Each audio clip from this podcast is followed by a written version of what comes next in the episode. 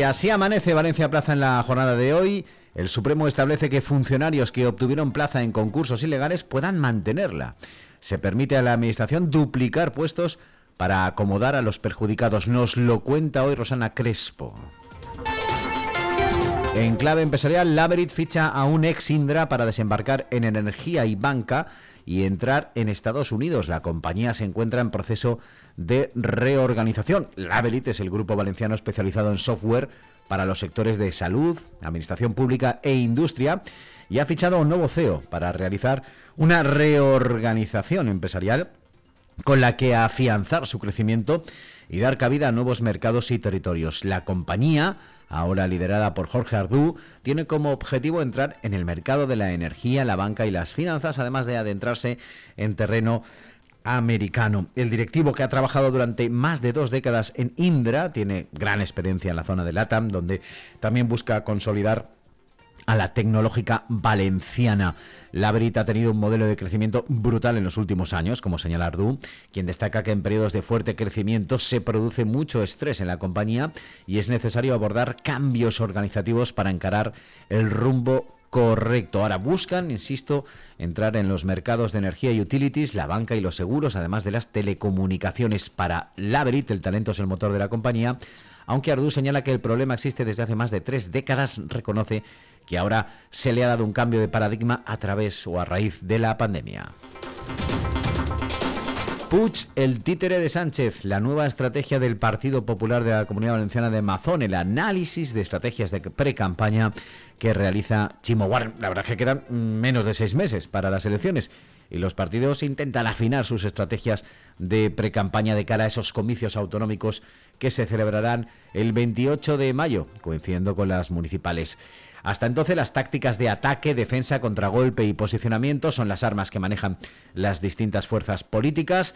En los últimos días el PP que lidera Carlos Mazón parece haber encontrado una grieta, ellos lo entienden así, para el desgaste en su máximo rival, el jefe del Consejo y líder de los socialistas valencianos, Chimo. Los sondeos a día de hoy ven una victoria del Botanic no demasiado holgada, hasta también un ajustado triunfo del bloque conservador. Vamos, que va, hay, hay partido para las próximas elecciones autonómicas, como apunta en este artículo Chimo Aguar. Más cosas hoy en Valencia, Plaza Ayuntamiento y Mercat Central buscan una fórmula para que los vendedores continúen con su gestión. Las conversaciones entre la Asociación de Vendedores y el Ayuntamiento continúan para encontrar la mejor fórmula de gestión para este espacio. Llevan tres años, más de tres años, desde que ambas partes acordaran sacar a concurso su explotación, la licitación todavía no se ha lanzado, y prosiguen las reuniones entre los vendedores y el consistorio sin descartarse del todo otras vías diferentes. Hay que remontarse a 1986, como nos cuenta Pablo Plaza, cuando se firmó un convenio de autogestión que otorgaba a la Asociación de Vendedores del Mercat Central la dirección del espacio.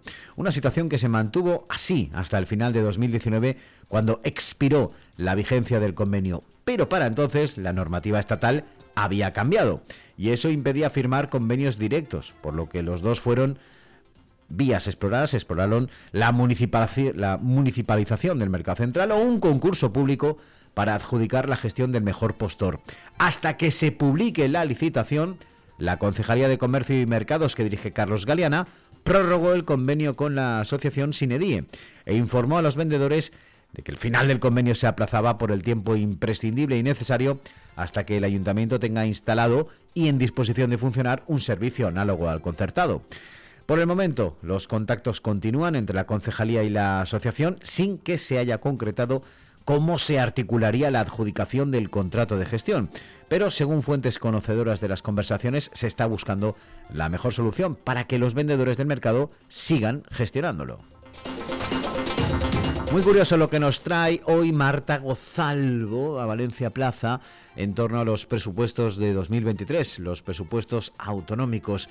Nos cuenta los gazapos presupuestarios del PP en sus enmiendas. Pide quitar 338 millones de euros al PLA Edifican cuando solo tiene 300. Es uno de los muchos gazapos del PP al presentar sus enmiendas. Lorena Vara nos cuenta cómo Shativa, Catarrocha y Carlet alertan sobre los efectos de perder sus juzgados de violencia de género. Han presentado mociones y contactado con justicia para frenar la reordenación. Y rechazo sindical a que los policías locales también inspeccionen salones de juego hoy en Valencia Plaza. Eh, se habla sobre ese acuerdo del gobierno valenciano para intentar que los policías locales colaboren con la administración autonómica en la inspección de locales de juego, que no ha sentado nada bien entre el colectivo policial, su principal sindicato, considera lamentable y vergonzoso que la Generalitat transfiera de alguna manera su competencia en esta materia y la descargue también en los ayuntamientos. El Consejo trabaja para suscribir un convenio marco con la Federación Valenciana de Municipios y Provincias, cuyo objeto es, como publicó Valencia Plaza, la colaboración de los ayuntamientos en la inspección, vigilancia y control de actividad del juego en la comunidad valenciana. Con ello se busca crear un marco para que los municipios que dispongan de cuerpo propio de policía local, y así lo manifiesten voluntariamente, puedan adherirse singularmente para que los agentes municipales trabajen codo con codo con el cuerpo autonómico en estas tareas. Eh, la ley del juego atribuye a la Administración Autonómica la tarea de inspección y control de las actividades, pero tienen problemas de efectivos en el cuerpo de la Policía Autonómica, dependiente de la Generalitat, no hay personal suficiente, lo que ha empujado a buscar esta colaboración con los municipios para hacer frente a la carga de trabajo que implica la inspección y el resto de labores contempladas en la normativa.